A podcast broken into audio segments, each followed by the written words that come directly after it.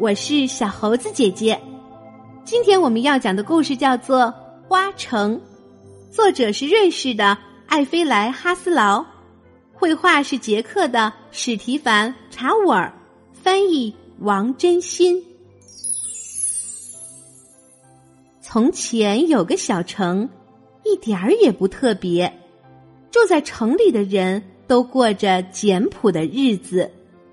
他们不算贫穷，也不算富有，不怎么勤劳，也不怎么懒惰。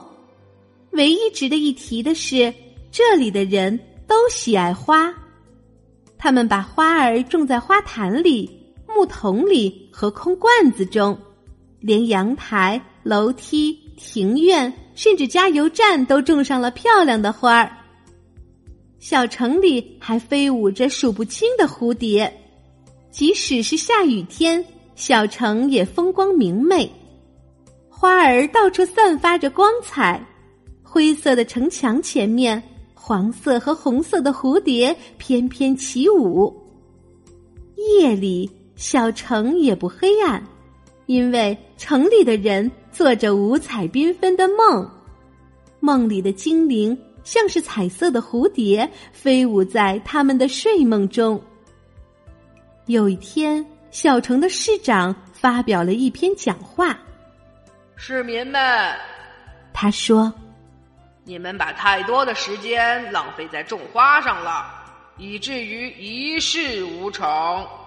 我们必须把房屋盖得漂亮一点儿，商店和工厂盖得大一些，小朋友也应该更用功的读书。所以。”让我们一起忘掉花朵，赶走蝴蝶吧。光会做梦是没有用的。于是，政府下令立即禁止所有的花朵出现在公园、花园、办公室、窗台、邮局柜台、加油站和其他的角落里。突然间，小城出现了一辆接一辆的垃圾车，载满了花儿。灌木和树不断的开往城外的田野中，在移植过去的花树四周砌起了围墙。警察先生用网子捕捉蝴蝶，他们给蝴蝶取了名字，编了号码，还把它们钉在玻璃箱里，当成标本挂在墙上。城里的人都称这片田野是美梦的坟墓。没有了花儿、灌木和树的小城是多么暗淡无光啊！高楼大厦林立，街道上塞满了汽车，人们行色匆匆，大家只想着工作、工作、工作。缺少美梦的夜晚是那么的黑暗，就像一块黑布罩住了睡梦中的人们。人们的梦到哪儿去了呢？住在这里真是无聊透了，就是太无聊了。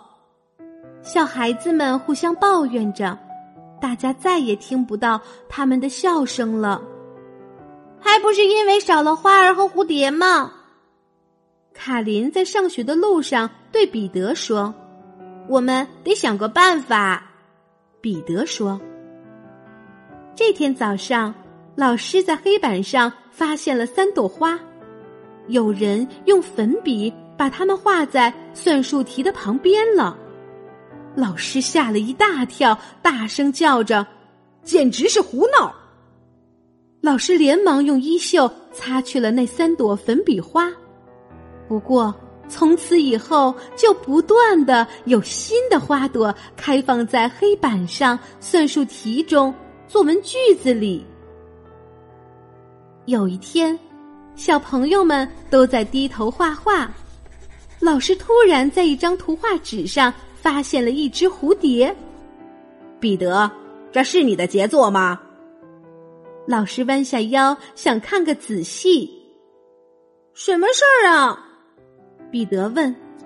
就在这一瞬间，蝴蝶又不见了。下一节算术课时，有一只蝴蝶从大家的头顶上飞过。哇，好漂亮啊！一个小女孩叫出声来：“捉住它！”老师大声说。但是蝴蝶已经飞出了窗外。大人们也满心希望能再看到花儿。大家悄悄地说：“哎，听说那位女裁缝师罗太太，呃，在她的顶针上养了一朵小雏菊啊。听说工厂餐厅的玻璃瓶中长了一朵番红花。听说邮局七号柜台的达先生在他的脑袋瓜里种了一朵花。”这朵花不需要水分和土壤，达先生只要想着它就成了。达先生最喜欢这样做呢。我们得采取更严厉的办法。市长说，他邀请所有的警察先生一起吃饭，并且发表了一大篇演说。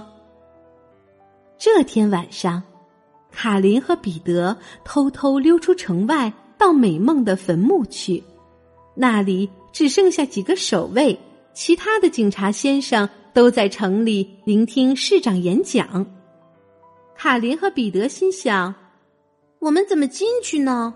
大门锁的那么紧，墙头又插满了玻璃碎片。”这时，卡林看见一只小猫正从墙角的洞口钻出来。洞口虽然很窄，卡林还是勉强挤了进去。他把洞口的墙砖拆了几块，让彼得也钻过去。他们终于看到了小城里的花儿、灌木和树。那些花儿站在那里一动也不动，好像是用蜡做的。卡琳说：“不过总算还是活着。”彼得指着其中的一朵花说：“他们找到了钉在墙上的。”装满蝴蝶的玻璃箱，彼得捡起一块石头，把玻璃箱砸碎了。卡林也发现了挂在钉子上的大门钥匙，他们打开大门，急急忙忙的跑回家去。就在这天夜里，下起了雨，风吹动了花儿和树木，一朵朵彩色的云飘向小城。没过几天。小城里的公园、花园、办公室、窗台、邮局柜台、加油站和其他的角落里，都长出了嫩绿的芽，很快开出了美丽的花。警察先生看到这个景象，慌张的扔掉帽子逃走了。小城的人欢欢喜喜的开了一场盛大的花会。